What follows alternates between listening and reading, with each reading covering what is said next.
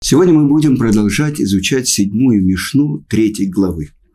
И до этого мы изучали на предыдущем уроке слова Рабеля Азара из Бартонты, из Бартоты, который говорит, что «отдай Творцу из того, что Он дал тебе, потому что и ты, и все твое имущество принадлежат Ему». И так говорит царь Давид, «Ведь все от тебя, и из твоей же руки даем мы тебе». И это говорится про то, что когда Давид собрал все колена Израиля и попросил, чтобы каждый пожертвовал на постройку храма, и он объясняет, все то, что человек отдает, это на самом деле он отдает из того, что он получил из рук Творца. И вот продолжение Мишны. Раби Шимон говорит, Раби Шимон Омер, Амалех Бадерех, Вешоне умавсик мимишнато, тот, кто идет по дороге и учит, шоне – это обычно повторяет Мишну. И вдруг он прекращает свою учебу, Веомер, и говорит, Манаэ илан зе. Насколько прекрасно это дерево. У Манаэ нир зе. И насколько прекрасно это поле. Мале алава катув киилу митхаев банавшу. Засчитывается этому человеку, как будто он обрекает себя на смерть.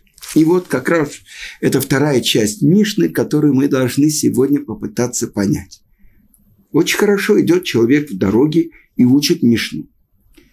Ведь впрямую написано в Шма Исраэль «Ващинантам леванеха» и обучай своих сыновей. Вадибарта бам и говори ими, словами Тары. Бе шохбехо увекумеха. Когда ложишься, когда встаешь. Э, Бешифтеха бевейтехо увелехтеха вадер. Когда ты сидишь в своем доме и когда ты идешь по дороге. Замечательно. Идет человек по дороге и повторяет Мишу. И вдруг что-то остановило его внимание, он прекратил учебу. И что же он говорит? Как прекрасно это дерево. Есть те, которые говорят, что он не говорит, как прекрасно творение Творца, а говорит, вот это дерево. То есть, другими словами, как прекрасен этот мир, как прекрасно это поле. То есть, то, что даст мне э, пропитание. Но другие объясняют по-другому. Даже если этот человек говорит, как прекрасно дерево, которое сотворил Творец, он вос восхищается творением Творца. Как прекрасно это поле. Совершенно непонятно, почему же ему за это как будто полагается смерть. И посмотрим, что объясняют комментаторы. То есть любое прекращение занятий Торы, повторение. Ну, а что, человек не должен есть, пить, я не знаю, спать, и говорить по телефону? Так вот, то, что говорит, учит нас Тана. Что обычно путники, которые идут по дороге, они говорят о том, что они увидели на дороге. Так объясняет Рававадия Мибартанур.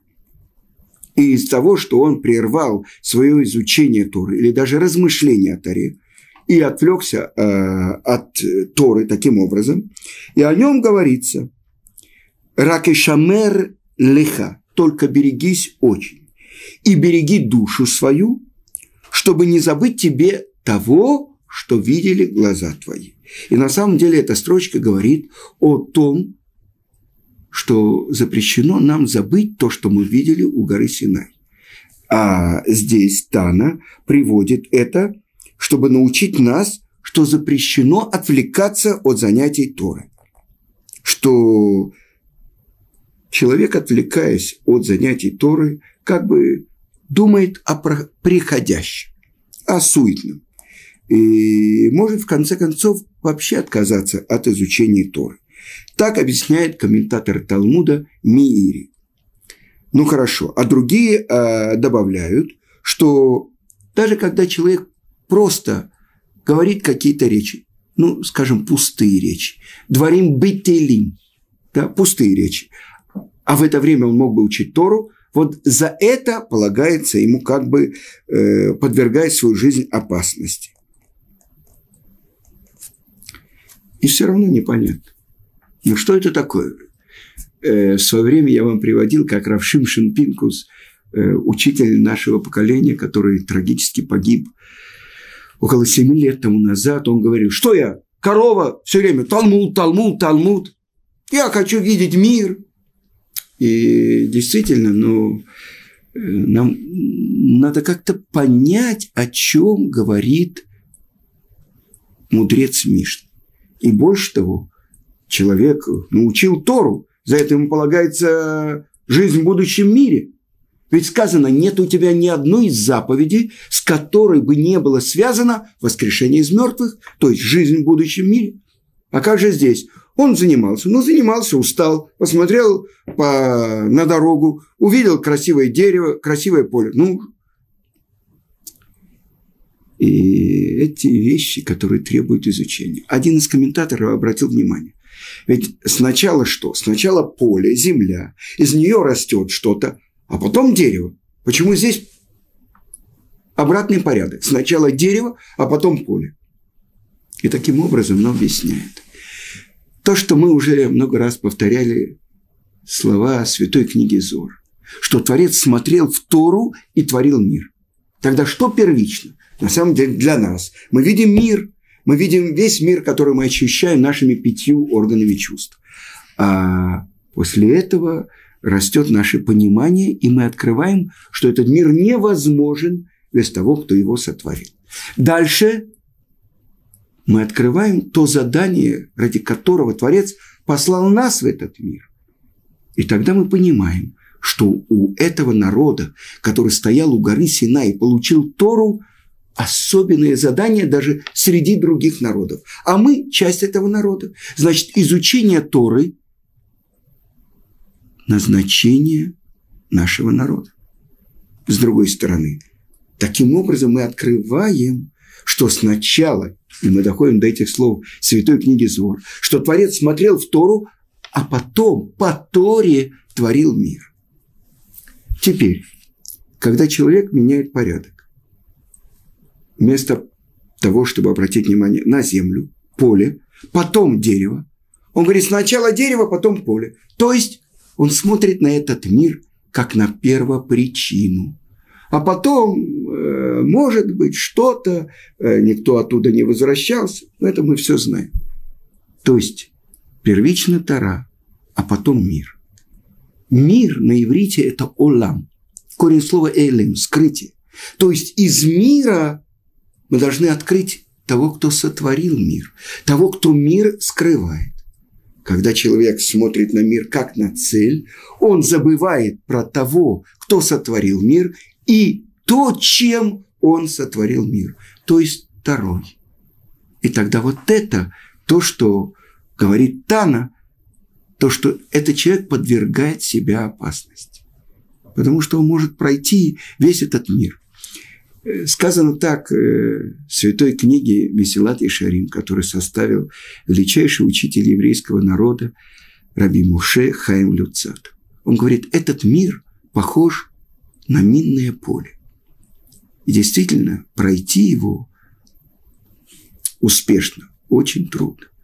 И в этом человек, который говорит, есть мир, а там все остальное, ну, где-то там есть на полке стоит Тара, или даже свиток Торы. Ну, его достают э, три раза в неделю, читают. Хорошо.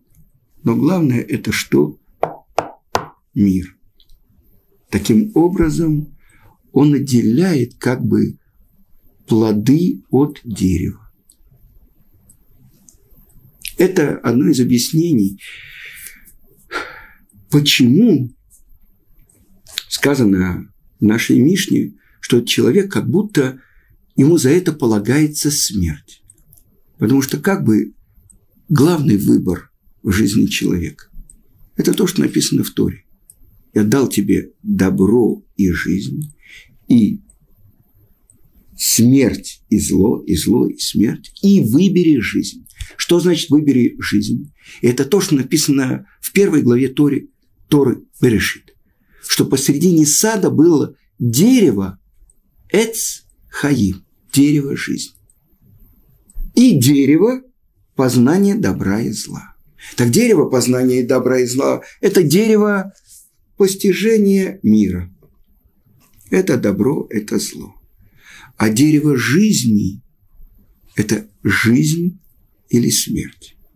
Так вот, после того, как ошибся и согрешил первый человек, Адам, и выбрал другой путь, Объясняют это комментаторы, объясняют это большие еврейские мудрецы. Он выбрал еще большую тьму, чтобы внутри этой тьмы, большего испытания, большей материал, материальности, выбрать Творца. Сначала зло было только в потенции, в возможности, а он сделал это реальностью зло. Достаточно для выбора его было, чтобы это зло было как вариант, для того, чтобы была у него свобода выбора. А он выбрал и реализовал зло. И тогда есть тов, вера, добро и зло. И дерево познания, постижения. А если бы он выдержал испытание? И тогда он бы в конце съел от плодов дерева жизни. А что такое жизнь? Жизнь – это то, что не подвержено смерти. Жизнь – это постоянная связь с источником жизни. А что же в нашем мире, в нашем материальном, казалось бы, трехмерном мире, если что-то, что непосредственно связано и является этим деревом жизни? Это называется Торат Хаи. Тора – жизнь. И сказано в благословении – Вехаей олам ната бетохейну. И жизнь вечную ты как бы э, посадил в нас. Где же это такое? Ну как, человек живет 70 э, лет, 80 лет, не жизни нашей, 70 лет, а, а если в особенной доблести, 80 лет. Ну, а где же эта вечная жизнь? Так оказывается, что жизнь человека не завершается с последним ударом комка земли, комка земли по крышке того места, где он находится. Не завершается. Почему?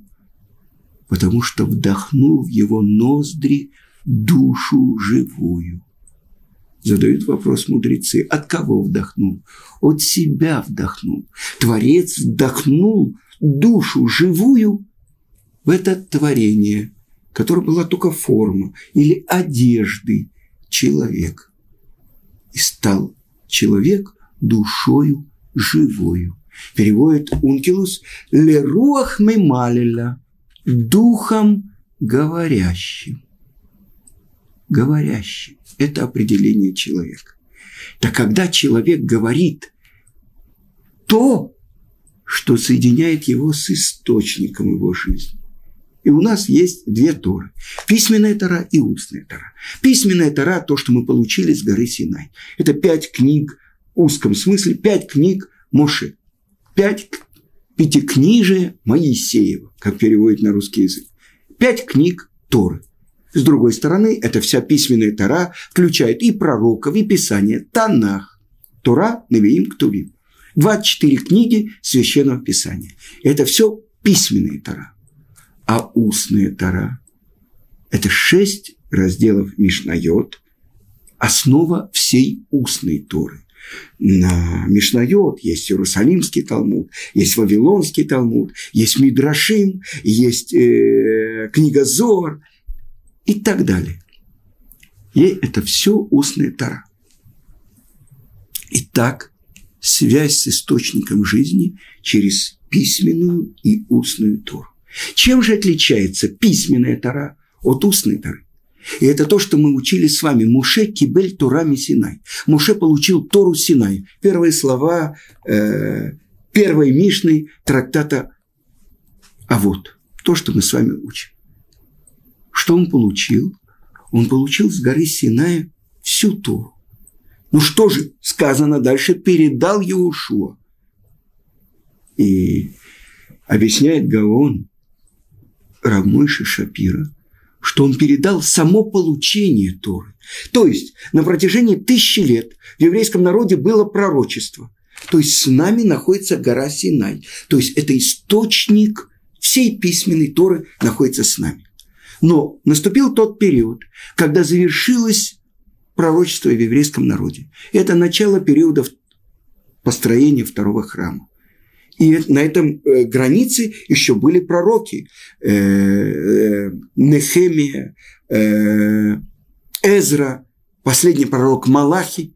И вот мы говорим, это слова Раби Шимона Цадика, который был из остатков людей, последних людей Великого Собрания. И это уже начало периода мудрецов.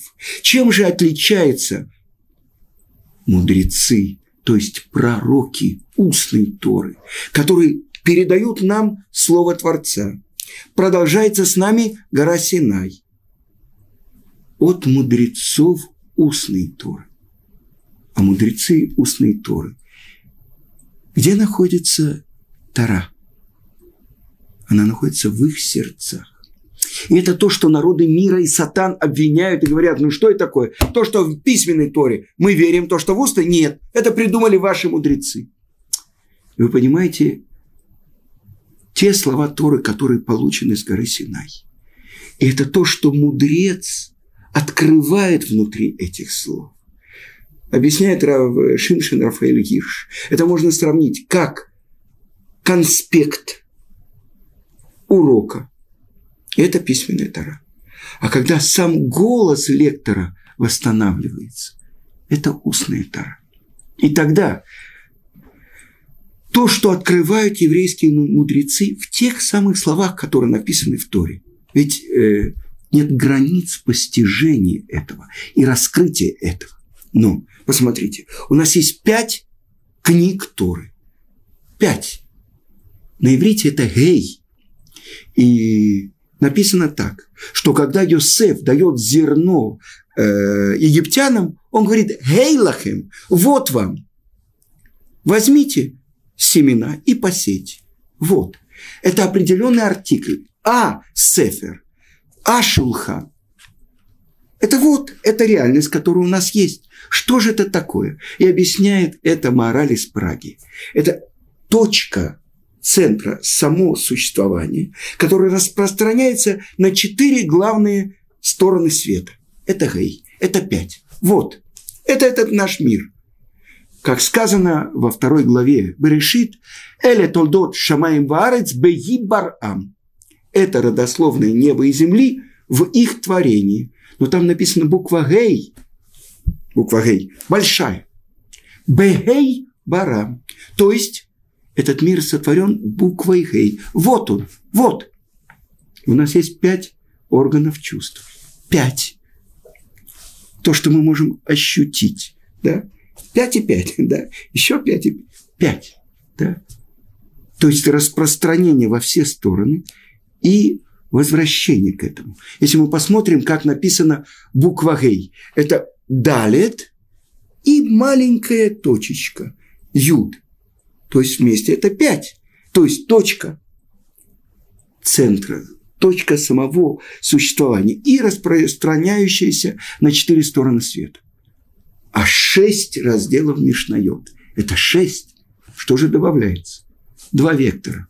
Соединение неба и земли. Земли и неба. Это шесть. Потому что за тем, что нам дано, вот это то, что нам дано, открыто, ощущается пятью органами чувств. У этого есть источник. А источник, он находится там, на небе как мы с вами говорили. Что такое небо? Это Шамаим. А что такое там? Шам. Источник всех целей – это там. То есть за миром, который нам дан, мы открываем источник этого мира. Связь с тем, кто сотворил этот мир и послал нас в этот мир. Это буква Вав. Соединительный когда написано «вав», это значит то, что пришло присоединить. «Вав».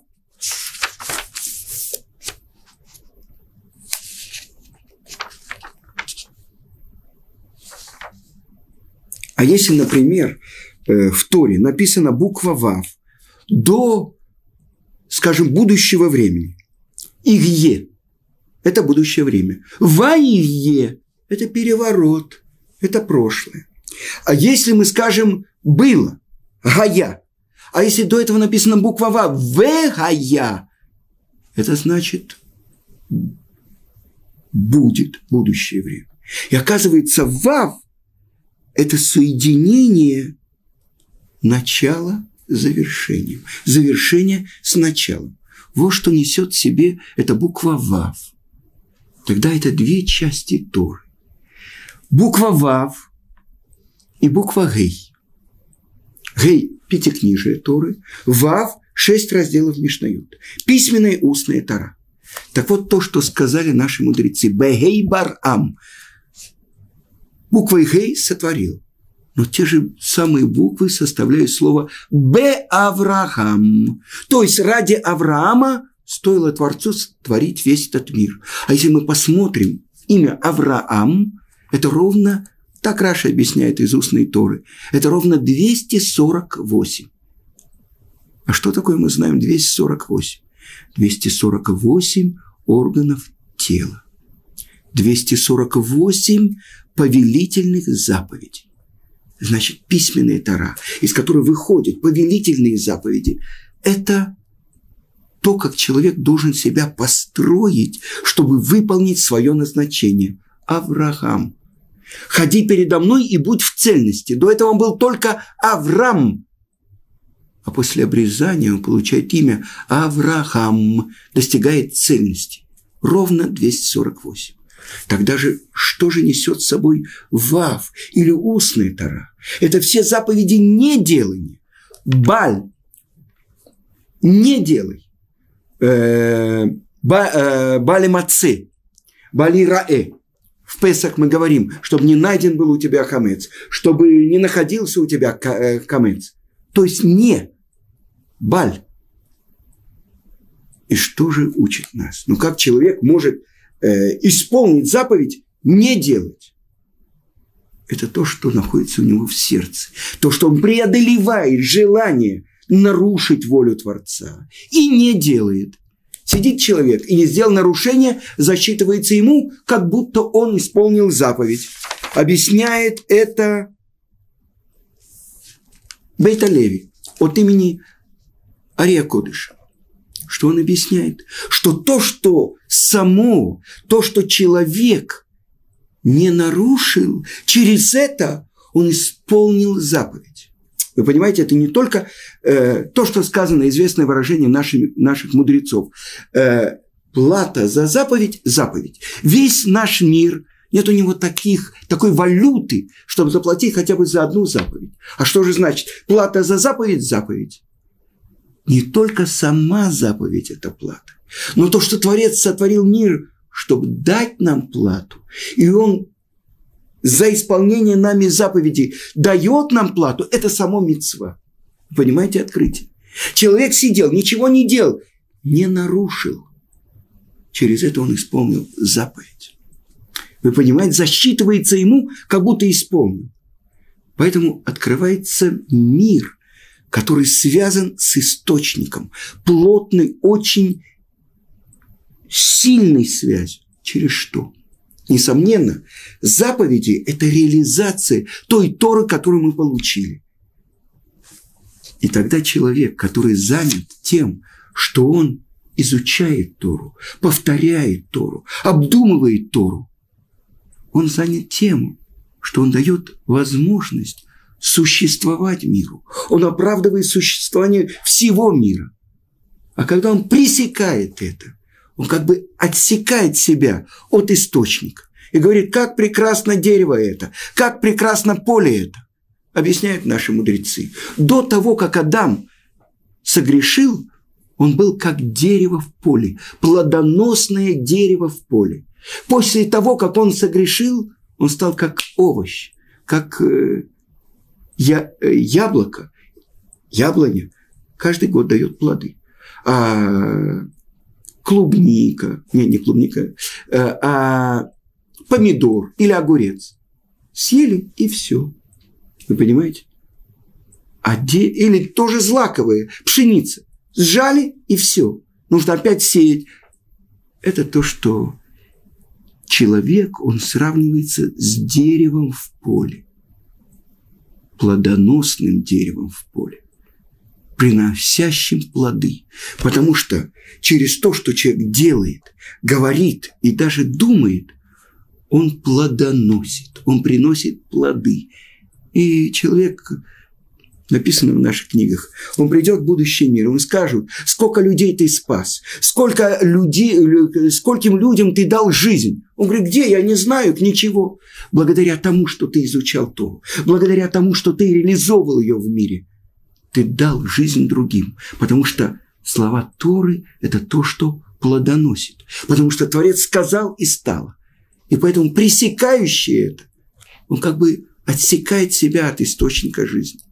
Несомненно, человек ест, пьет, спит, говорит по телефону. Но за всем этим стоит то, ради чего он это делает. И это то, что я слышал моего учителя Равицка Казильбера. Если человек ложится спать, потому что он устал, это одно. А когда человек ложится спать, чтобы у него были силы учить Тору, это другое. Когда человек ест, потому что у него желудочный сок выделяется. Понятно. Это одно. А когда он ест, чтобы у него были силы учить Тору, это другое. И так весь наш мир. То, что Творец нам дал, Он дал нам подарок, эту нашу жизнь. И мы превратим ее в плодоносное дерево, либо в овощ съели. Дерево, плодоносное дерево, дерево жизни. И это то, что Творец нам советует. И выбери жизнь. Всего хорошего.